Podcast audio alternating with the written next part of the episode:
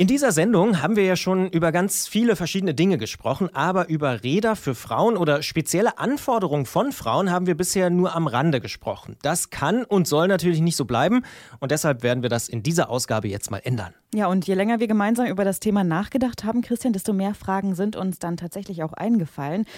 Der Klassiker, sage ich mal, ist natürlich die fehlende Stange beim sogenannten Damenrad. Die, Stimmt, das war so das Erste, wo wir genau, gedacht und die haben. ist ja. beim Herrenrad ja offensichtlich dran.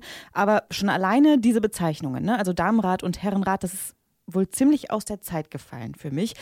Trotzdem gibt es auch Dinge wie die Größen oder Sattel, wo es doch offenbar Unterschiede gibt bei Damen und Herren, wenn man das so sagen will. Und ich denke, deshalb ist es Zeit für ein Gespräch mit einem Mann, der sich mit dem Thema auskennt. Klingeln bei Klötzer. Die Technikfrage beim Antritt auf Detektor FM. Tourredaktion Jens Klötzer, schönen guten Tag. Hallo Jens. Hallo Jens. Hallo nach Leipzig, grüßt euch. Als Christian und ich hier das erste Mal in der Redaktion über das Thema diskutiert haben, da kam die etwas ketzerische Frage, wenn man so will, auf, ob es denn überhaupt sinnvoll ist, zwischen Fahrrädern für Männer und Frauen zu unterscheiden. Oder ist das völliger Quatsch vielleicht? Ähm, ja, könnte man denken, dass es Quatsch ist, weil bei Motorrädern oder bei Autos, äh, da wird ja auch nicht unterschieden. Und letztlich müssen Frauen genauso treten, schalten, bremsen beim Fahrradfahren wie die Männer. Und ähm, tatsächlich ist es so, dass auch viele Frauen mit Männer- oder ich sag mal Standardrädern ähm, ganz wunderbar zurechtkommen. Andererseits lässt sich aber auch nicht wegdiskutieren, dass es anatomische Unterschiede gibt und äh, die auch beim Radfahren zum Tragen kommen können. Und äh, das betrifft so in erster Linie die Geometrie von Rädern und die Passform von Rädern. Und wenn es da Probleme gibt, dann sind spezielle Frauenräder oft so konstruiert, dass sie genau darauf eingehen. Was meinst du denn mit Geometrie und Passform? Also welche Größen spielen da eine Rolle? Worauf muss man denn da möglicherweise achten? Das sind mehrere Sachen. Ähm, der größte Unterschied der liegt in der Körpergröße. Also Frauen sind im Durchschnitt kleiner als Männer. Ähm, die aktuelle Statistik, die sagt so circa 13 Zentimeter und äh, das ist richtig viel. Also das sind so zwei bis drei Rahmengrößen. Also dazu muss man wissen, es ist so, dass so ein Rad immer von so einer mittleren Größe ausgehend konstruiert wird und dann einfach auf größere und kleinere Menschen skaliert wird. Die Hauptzielgruppe sind aber Männer. Das heißt, für Menschen so um 1,75, 1,80, der Durchschnittsmann, da ist das Angebot sehr groß und die Größen sind auch eng abgestuft. Und zu den Rändern hin wird es aber immer dünner und die Sprünge werden größer. Und am unteren Ende trifft es dann vor allen Dingen die Mehrheit der Frauen und besonders kleine Frauen, die jetzt so 1,60 oder gar noch kleiner sind, die haben es dann richtig schwer, ein passendes Rad zu finden. Da geht es nicht nur um die Rahmenhöhe, oder? Da geht es nicht nur um die Rahmengröße, das stimmt. Da geht es auch um Kontaktpunkte. Also ähm, Lenker sollten ein bisschen schmaler sein, weil die Schultern schmaler sind. Die Räder müssen kürzer ausfallen. Äh, der Lenker muss näher am Sattel sein. Und dann ist es so, dass es da leider konstruktive Grenzen gibt. Also sinnvoll wäre es eigentlich, wenn alle Teile am Fahrrad schrumpfen. Also schmalere Lenker, kleinere Rahmen, kleinere Laufräder. Das geht natürlich nicht, weil man nicht für jede Rahmengröße eine unterschiedliche Reifengröße vorhalten kann zum Beispiel. Und äh, wenn ich das dann immer kleiner konstruiere, dann kommt es irgendwann an Grenzen, weil zum Beispiel das Vorderrad an den Rahmen stößt oder das Hinterrad an das Sitzrohr dann wird es schwierig, solche Räder zu konstruieren. Und äh, da muss man ein bisschen gucken, dass man vielleicht für kleine Rahmen auch eine kleinere Laufradgröße wählt. Das wäre zum Beispiel sinnvoll und schmalere Lenker wählt. Das heißt, wenn man ganz ehrlich ist, eigentlich ist es eher nicht eine Frage von Männer oder Frauen, sondern tatsächlich eher von Größe in dem Fall. Natürlich, es gibt ja auch kleine Männer und äh, da hatte ich auch tatsächlich schon Fälle, dass äh, sehr kleine Männer bei Frauenrädern dann fündig geworden sind, weil sie einfach besser gepasst haben. Was ich jetzt auch privat schon häufiger von Freundinnen gehört habe, ist, dass äh, ihnen diese Sättel gerade vor allen Dingen auch bei Rennrädern überhaupt nicht passen und dass sie da irgendwie ganz, ganz lange nach passenden Modellen gesucht haben. Ist das ein Fall, den du auch häufiger schon gehört hast? Den höre ich ganz oft. Und äh, der Sattel ist tatsächlich die, so die größte Problemzone am Rad. Ähm, das hat mehrere Gründe. Also zum einen sind Frauen deutlich empfindlicher, was Sitzprobleme angeht. Und ähm, es hat auch, naja, klar, einen anatomischen Grund, weil Frauen einfach breitere Becken haben. Also die Sitzknochenabstände sind größer.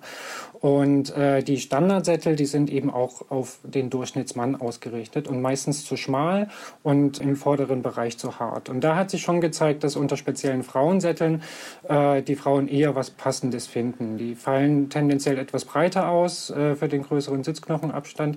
Ähm, aber auch da gibt es durchaus Überschneidungen zwischen Frauen und Männern. Ich kenne ähm, gut trainierte, sehr schlanke Frauen, die mit Männersätteln auch wunderbar zurechtkommen.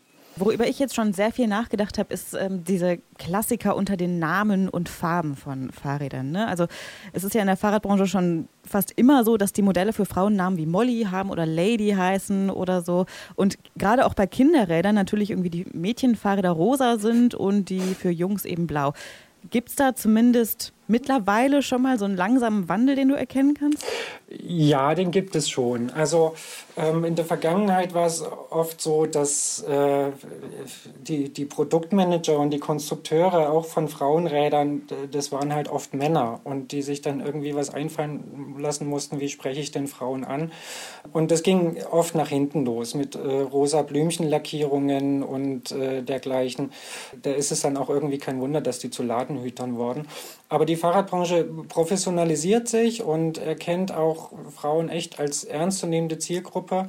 Und äh, mittlerweile sieht man schon, dass da auch Frauen am Werk sind und äh, sich da intensiv drum kümmern und äh, dass Frauen einfach besser angesprochen werden. Und ähm, es gibt ein wirklich bemerkenswertes Beispiel, wie ich finde, die, die äh, große Firma Giant, das ist der größte Fahrradhersteller der Welt, ähm, der hat eine eigene Marke für Frauen gegründet. Äh, die Räder heißen nicht mehr Giant, die heißen jetzt Liv äh, sehen komplett anders aus als die Männerräder, aber sind jetzt nicht rosa oder so, sondern es ist einfach eine andere Formsprache, eine andere Designsprache ähm, und eben auch technisch wird auf die, auf die Bedürfnisse der Frauen da besser eingegangen und die Räder kommen sehr gut an. Ich glaube, das ganze Thema, wer überhaupt in den Fahrradfirmen arbeitet, das ist wahrscheinlich auch nochmal eine Sache, mit der wir uns auch nochmal intensiver beschäftigen. Da gibt es wahrscheinlich auch einen sehr, sehr hohen Männerüberschuss. Aber was mich noch interessiert, ich nehme jetzt bisher so zwei Sachen mit. Es kommt vor allen Dingen auf die Größe an, eben auf die Abstände, Rahmengröße Fahrgröße und so weiter und eben auf den Sattel, wenn es ums sportliche Fahrradfahren gibt. Gibt es noch irgendeine Sache, wo du sagst,